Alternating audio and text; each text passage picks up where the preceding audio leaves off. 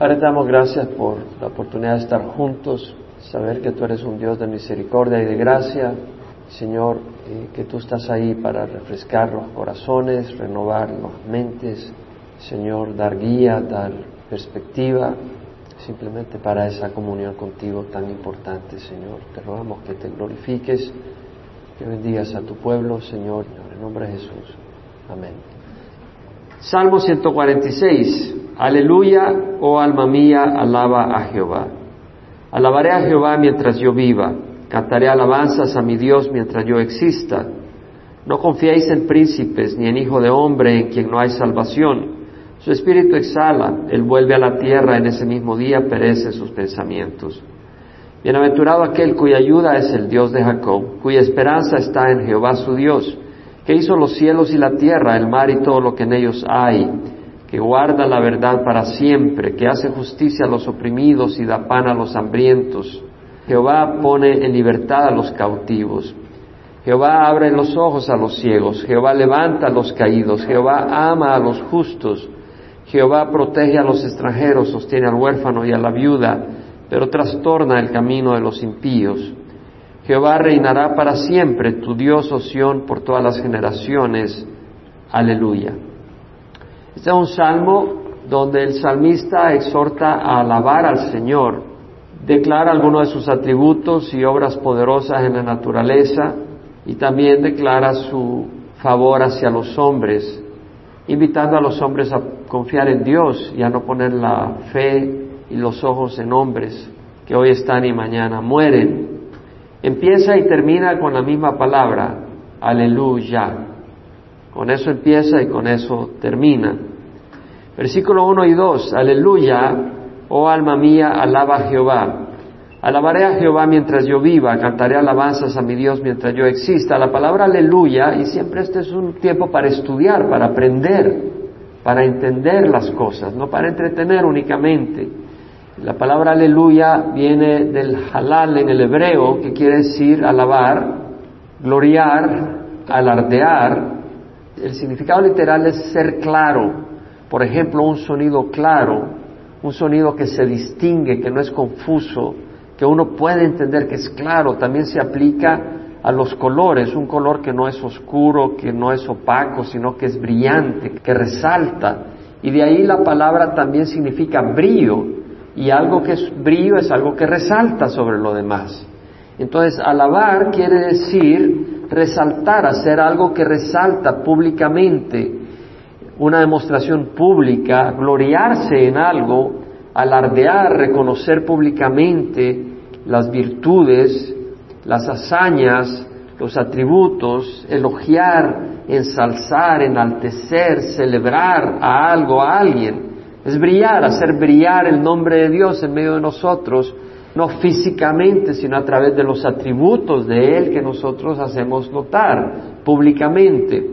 Es interesante que la conjugación del verbo halal acá en aleluya, la conjugación en el hebreo tiene dos aspectos. Una implica intención, o sea, no es un verbo que casualmente se quebró algo, sino quebré algo, lo quebré, o sea, hubo una intención. Entonces, aquí la palabra es alaba con intención, no porque estamos ahí casualmente. Vas ahí con la intención de exaltar a Dios y es imperativo, es una orden. Alaba a Jehová. De hecho, la palabra es halal Yah. Y la palabra Yah es la abreviación de Yahweh o Jehová, la abreviación del nombre de Dios, del nombre propio de Dios, una forma abreviada. Entonces, cuando la gente se burla y dice, este es un aleluya, está burlándose y está haciendo risa del nombre del Señor, porque es alabe a Jehová. Entonces nosotros esa palabra la debemos de usar únicamente con respeto y honor, porque lleva el nombre de Jehová, alaba a Jehová. Es un mandato. ¿Por qué? ¿Por qué alabar? Porque Él es digno, porque Él lo merece. Hemos sido creados con la capacidad de reconocer algo que es grandioso. Si vemos una gran montaña, wow, mira ese monte, mira ese volcán. Pienso, por ejemplo, desde Antigua Guatemala se ve el volcán de fuego, el volcán de agua y en otros lugares ves cosas hermosas.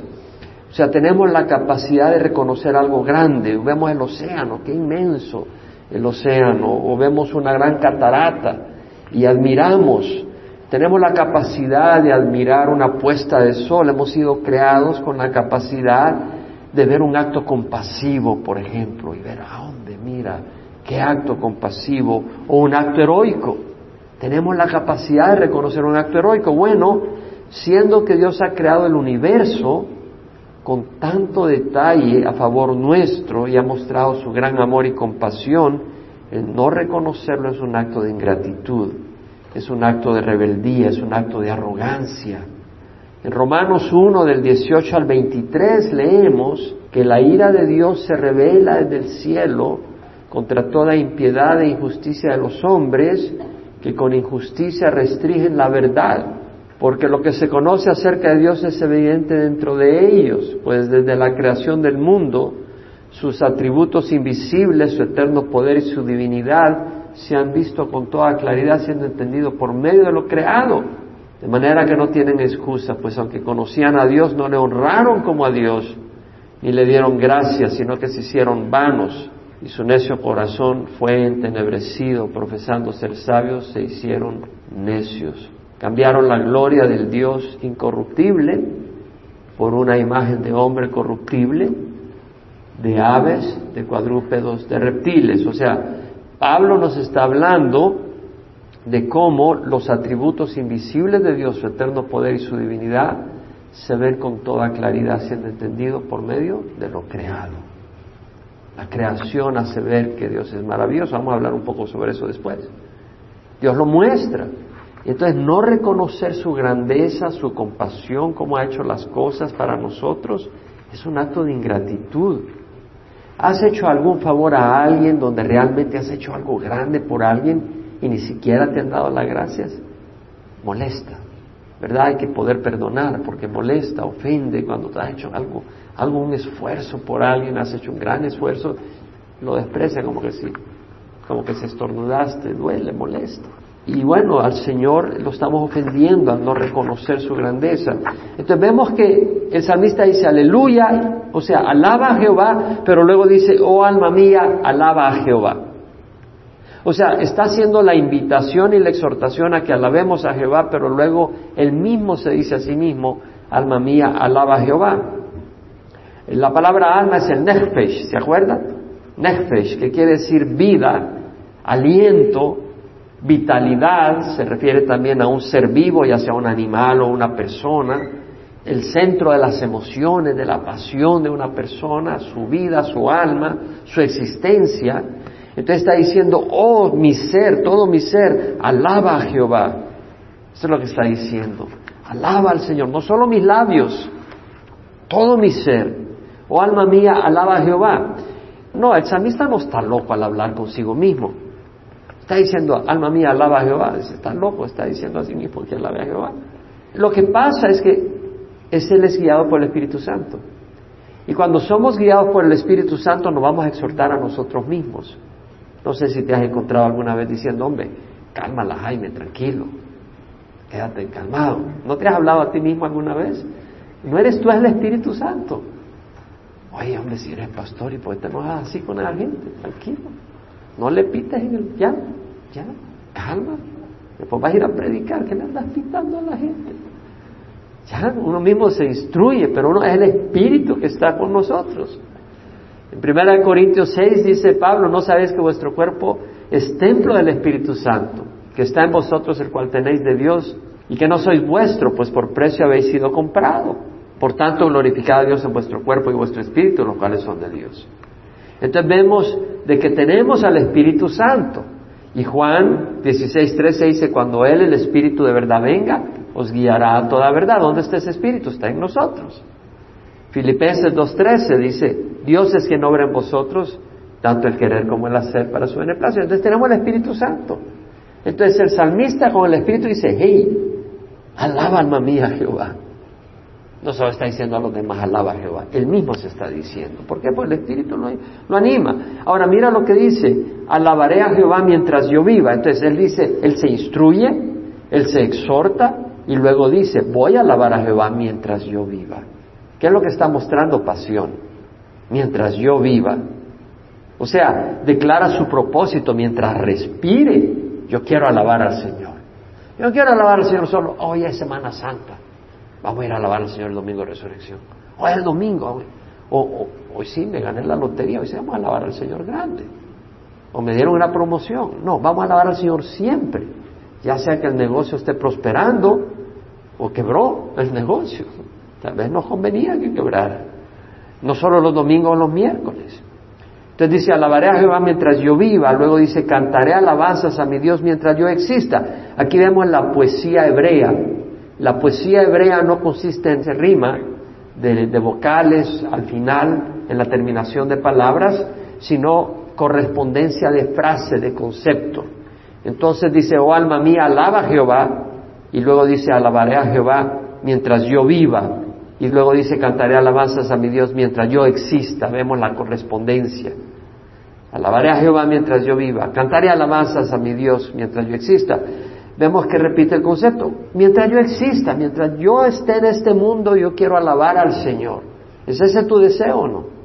Es ese. Entonces, Él lo dice de corazón. Ahora veamos que dice, cantaré alabanzas a mi Dios. O sea que podemos alabar al Señor con cánticos. El Señor Jesucristo en la última cena, después de la cena, fue al Monte de los Olivos y cuando salía del salón donde estaban reunidos, salieron, cantaron un himno al Señor. Obviamente no tenían instrumentos musicales, cantaron sin instrumentos musicales. Podemos cantar al Señor cuando te estás bañando, o cuando estás cocinando, o cuando estás manejando. Podemos cantar al Señor. Y más si nadie te oye, puedes cantar aunque estés tan desafinado como yo, tranquilo. Ahora vemos que dice, cantaré alabanzas a mi Dios mientras yo exista, a mi Dios. Vemos que el salmista es personal, personaliza su relación con Dios. Él sabe que hay una relación personal con Dios. Y luego dice el versículo 3-4, no confiéis en príncipes ni en hijo de hombre en quien no hay salvación. Su espíritu es sala, él vuelve a la tierra, en ese mismo día perecen sus pensamientos. Expresa la necesidad de confiar en hombres mortales y no en Dios. No confiéis en príncipes. Y la palabra confiar ahí es batag, que quiere decir refugiarse, poner tu confianza, es decir, poner tu vida en las manos de alguien, sentirte seguro y no temeroso porque estás en las manos, en el cuidado de alguien. Bueno, ese alguien debe ser Dios, no debe ser otra persona. Depositar tu persona, tus incertidumbres o tus problemas, oh, ya están en manos de mi jefe, no, de mi esposa o de mi esposo, no, está en las manos de Dios. Dios puede usar a tu jefe, pero es Dios, Dios puede usar a tu cónyuge. Y la palabra príncipe, me llamó la atención la palabra príncipe, es bueno ir al hebreo realmente, la palabra príncipe es el nadiv, y me llama la atención porque su significado es voluntariamente espontáneamente. La palabra príncipe no es el primer significado. De corazón, dar espontáneamente, generosamente, ser magnánimo. En Medio Oriente una persona noble era una persona con liberalidad al dar, no tacaño, generoso. Entonces esa palabra se usa para decir que una persona es noble o noble en rango. ¿Por qué? porque el concepto es que la persona de alto rango es una persona generosa, es una persona con poder económico generosa. Se ocupa también para el príncipe. Se usa para decir príncipe. ¿Por qué? Porque la idea es que un príncipe tiene recursos y por ser un hombre supuestamente noble, porque Dios le ha prosperado, va a ser generoso, con la mano abierta. Entonces la palabra se ocupa para un príncipe. Y dice, no confiéis en príncipes. Es decir, aunque sea un hombre generoso, con poder, con habilidad, hoy está, mañana se muere.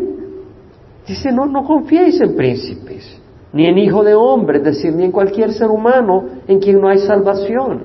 Su espíritu exhala, él vuelve a la tierra, en ese mismo día perecen sus pensamientos. Tenía pensado ayudarte, pero hoy se murió, ya se acabó la cosa. Los seres humanos somos frágiles, Santiago dice, sois un vapor que aparece por un poco de tiempo y luego se desvanece. Aparecemos y desaparecemos. Salmo 39, 5 dice, ciertamente todo hombre, aún en la plenitud de su vigor, es solo un soplo. Alejandro el Grande conquistó el mundo y una bacteria lo mató. Una bacteria que ni siquiera podía ver. Murió de neumonía. Un pedacito de plomo mató al presidente John Kennedy. O sea, no puedes. Versículo 3, 4. Muchos ponen sus ojos también en la compañía o en la economía. Eso puede venir para abajo de un día para otro. Otros lo ponen en líderes religiosos, en el Papa. Yo sé que ustedes no lo ponen en el Papa, pero algunos de ustedes, algunos de nosotros confiamos en el Papa. O en los pastores. Bueno, no quiere decir de que sean sinvergüenzas, pero todos tropezamos, somos humanos. O está buscando la aprobación. Yo tengo confianza porque el pastor es mi amigo. No, mi amigo. Yo no sé las cosas que puedas estar haciendo. El Señor sabe. Cuando acá se quedó con algunos tesoros, cuando entraron a Jericó, ellos tenían que quemar todo, no podían agarrar nada. Y acá me agarró unos pedazos de oro, lingotes de oro, de plata, unas túnicas de seda finas. Y Dios se dio cuenta. Un hombre. Y Dios se dio cuenta. Nadie más se dio cuenta. Cuando fueron a pelear contra el pueblo de Ai, los derrotaron. Yo dije que hay pecado en el campo. ¿Qué pasó? Un hombre había desobedecido. Y Dios sabía. A Dios no le puedes esconder nada. Si quieres seguridad, la seguridad está en el Señor, que es la única roca. Y no hay otro nombre bajo el cielo dado a los hombres bajo el cual vamos a ser salvos. Los seres humanos fallamos, el único que no falla es Dios. El único que no falla es Dios. Job 19:14. Mis conocidos están apartados completamente de mí. Mis parientes me fallaron y mis íntimos amigos me han olvidado. Su propia mujer maldice a Dios y muérete. Gran apoyo. Juan 2, 23, 24, cuando estaba en Jerusalén durante la fiesta de la Pascua, muchos creyeron en su nombre al ver las señales que hacía. Pero Jesús por su parte no se confiaba a ellos porque conocía a todos. Tú pones tu confianza en un ser humano, hoy está, mañana te falla. Mira a Pablo en 2 Timoteo 4, 16, 18. Pablo presentando su defensa dice, mi primera defensa, nadie estuvo a mi lado, todos me abandonaron, que no se les tome en cuenta. Mi primera defensa, nadie estuvo a mi lado, todos me abandonaron, que no se les tome en cuenta, pero el Señor estuvo conmigo y me fortaleció, a fin de que a través mía se proclamara el Evangelio a todos los gentiles, y me libró de la boca del león, y me librará de toda obra mala, por los siglos de los siglos. Amén. Pablo supo lo que era ser abandonado. Y nuestro Señor Jesucristo supo lo que es ser abandonado. Por aquellos por los que había dado su vida por tres años. Le dieron la espalda. No quiere decir que van a andar desconfiando de todo el mundo, pero a la hora de las horas pon tu fe en Jesús, que es el único que no te va a fallar. Es el único.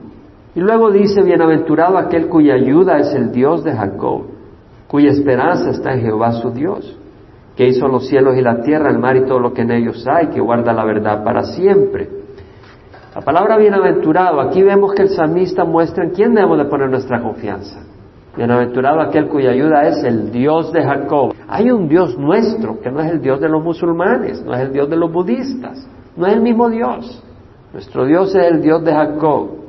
Es a Él a quien debemos encomendar nuestras vidas, es en quien debemos depender para todo. Y la palabra bienaventurado me llama la atención en el hebreo, Esher, quiere decir alegre, feliz, y se usa como una interjección, una exclamación. ¡Oh, la alegría! ¡Cuán alegre! ¡Qué feliz! Aquel cuya ayuda es el Dios de Jacob. Pero me llama la atención que la palabra Esher viene en el hebreo de la palabra Hachar, que quiere decir recto, o sea, un camino recto. Bueno, te da alegría si te puedes ir por el camino recto cuando vas de un lugar al otro que está lejos. No quieres ir todo desviado y atrasarte tres, cuatro, cinco días porque agarraste el camino que da vueltas, quieres el camino recto, eso da alegría. O cuando haces un edificio y está recto de plomada, qué bueno, hay felicidad porque te quedó recto. Y esa palabra también viene de caminar recto hacia adelante, de guiar en el camino recto, de ser afortunado, prosperar. Qué interesante que el, bienaventurado viene de ser recto. Si te das cuenta, asócialo moralmente. Camina rectamente y vas a ser bienaventurado. Bienaventurado aquel cuya ayuda es Dios de Jacob. ¿Por qué? ¿Por qué feliz aquel cuya ayuda es Dios de Jacob? Porque Dios es fiel. Nunca falla, su fidelidad para siempre. Salmo 117, 2 dice, la fidelidad de Jehová es eterna, no solo por un rato. Salmo 91, 4 dice, escudo y baluarte es su fidelidad. ¿Por qué es un escudo? Porque el Señor es fiel. Y esa fidelidad es protección para siempre. Salmo 105 dice, Jehová es bueno, para siempre su misericordia y su fidelidad por todas las generaciones. Lamentaciones 3, 22, 23, Jeremías dice, las misericordias de Jehová jamás terminan, pues nunca fallan sus bondades, son nuevas cada mañana, grande es tu fidelidad. He estado meditando en Oseas 14, donde Oseas 14, 8, Jehová dice, yo respondo y te cuido. Qué versículo más lindo. Yo respondo y te cuido. Esas palabras son oro para mí. Yo respondo, dice el Señor, y te cuido. Es una bendición. Dice, yo soy como un frondoso ciprés, de mí procede tu fruto. Quien es sabio que entiende estas cosas, quien es prudente que las comprenda, porque rectos son los caminos de Jehová. Pero los transgresores tropezarán en ellos. Recto. Ahí viene la palabra bienaventurado.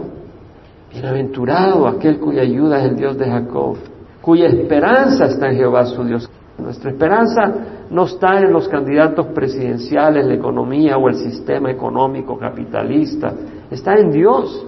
Y luego dice, bienaventurado aquel cuya ayuda es el Dios de Jacob, cuya esperanza está en Jehová su Dios, que hizo los cielos y la tierra, el mar y todos los que en ellos hay. ¿Por qué? Bienaventurado porque Él es un Dios poderoso. Lo mostró en su obra creativa. Estaba meditando y me gustó cómo lo ponía a Nathaniel Ginson con otra persona, no son sus palabras textuales, pero hablaba de la maravilla del diseño de la célula. Y voy a simplemente resumir algo, no técnicamente, no entra con demasiada técnica, pero la célula, el óvulo femenino fecundado por el esperma masculino forma una célula que se llama el cigote. Esa célula es una maravilla de diseño.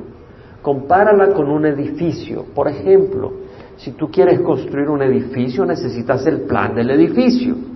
¿Cómo se va a ver? ¿Cuántas ventanas va a tener? ¿Cuántos pisos? ¿De qué tamaño? Necesitas el plano del edificio, pero no basta eso. Necesitas un plan de construcción. ¿Cómo se va a construir? ¿Qué vas a poner primero? La base, la fundación, no vas a poner primero el techo. Las columnas, pero no basta eso, necesitas materiales de construcción, los materiales apropiados.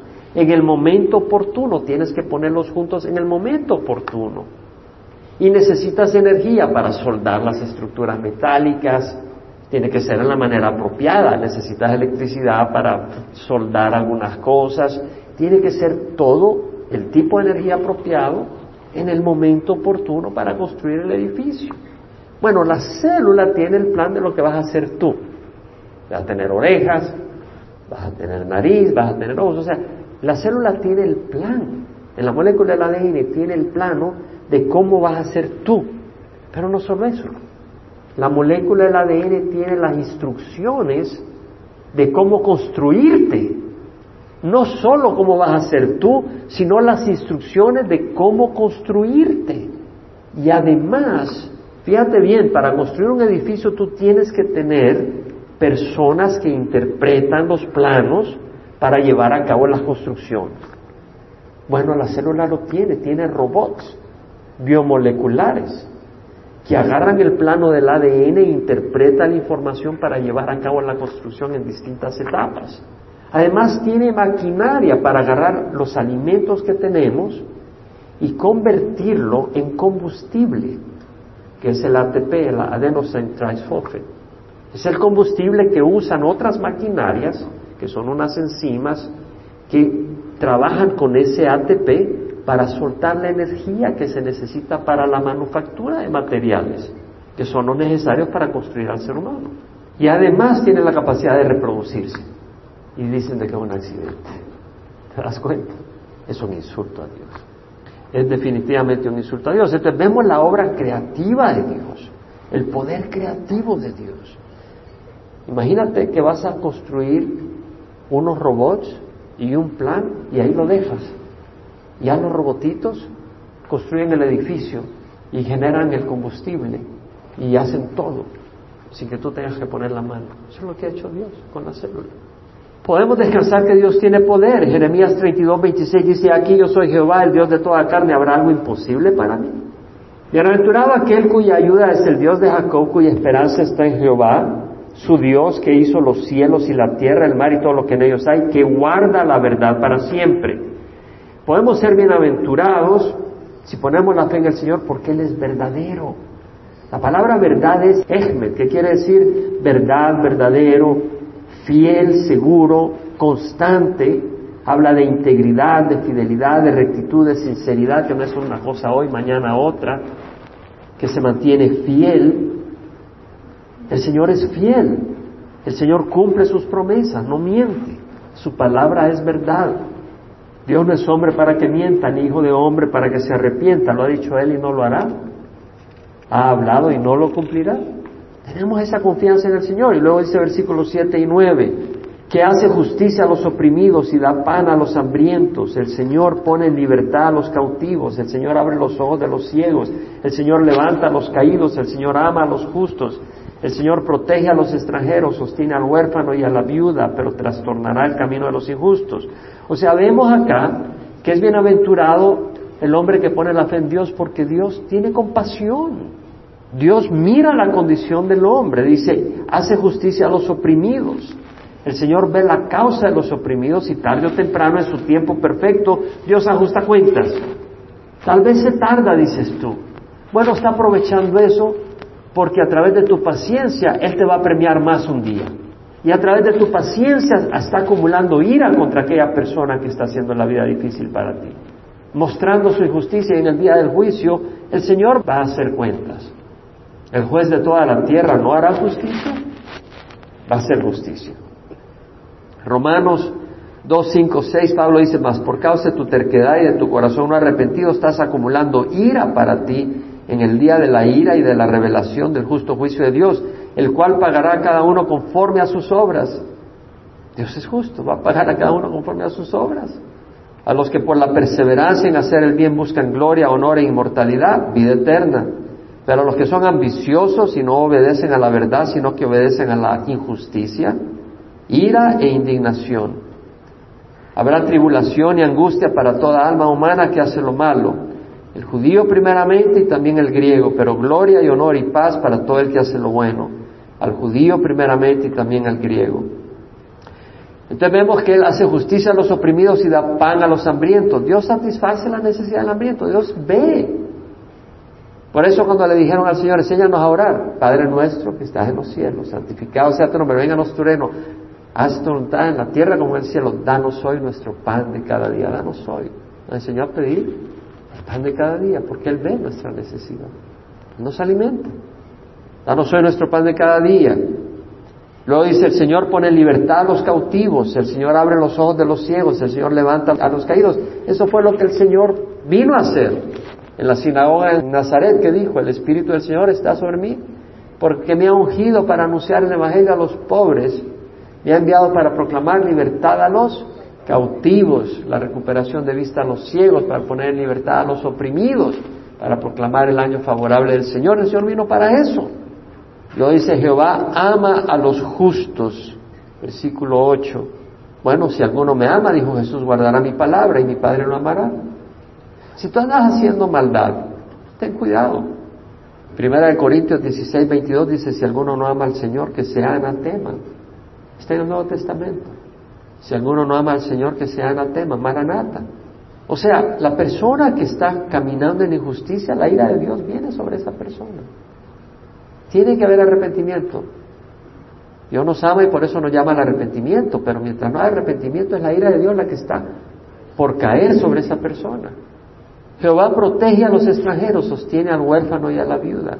Vemos la compasión que tiene el Señor hacia el extranjero, hacia el huérfano, hacia la viuda pero trastornará el camino de los impíos.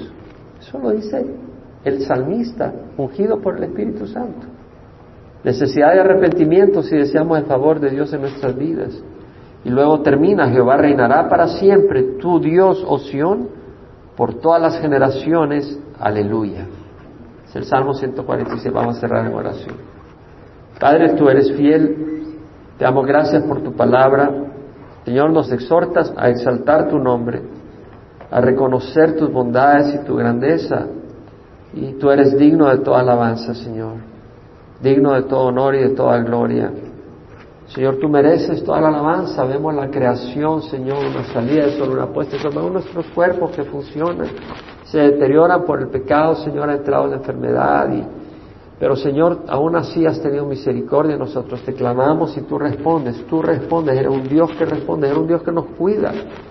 Y te damos gracias, Señor, y te ruego que esta noche cada uno de nosotros podamos descansar en ti, ser bienaventurados, ser feliz y si estamos en pecado, si estamos en rebeldía, arrepentirnos, Señor, porque no podemos ser bienaventurados si, si andamos haciendo maldades. Pero gracias por tus promesas, gracias por tu fidelidad, gracias porque tú eres verdad, Señor. Tú sostienes la verdad, Señor. Tú eres la verdad, Señor. Tú no tienes traza de engaño, de mentira, de inconstancia, de infidelidad. Tú eres fiel, Señor. Y tú nos amas, Padre, y te doy gracias. Mira cada corazón, mira la necesidad de cada corazón aquí. Un corazón afligido, un corazón triste, un corazón soberbio. Si es necesario, Señor, trae arrepentimiento. Y aquellos que están tristes, desanimados, levántalos, Señor. Tú eres un Dios que levanta al caído, Señor. Si alguien necesita trabajo, dale trabajo. Si alguien necesita alimento, dale alimento, Señor. Pero fortalece tu pueblo y te damos gracias, Señor, por esta noche. En nombre de Cristo Jesús. Amén.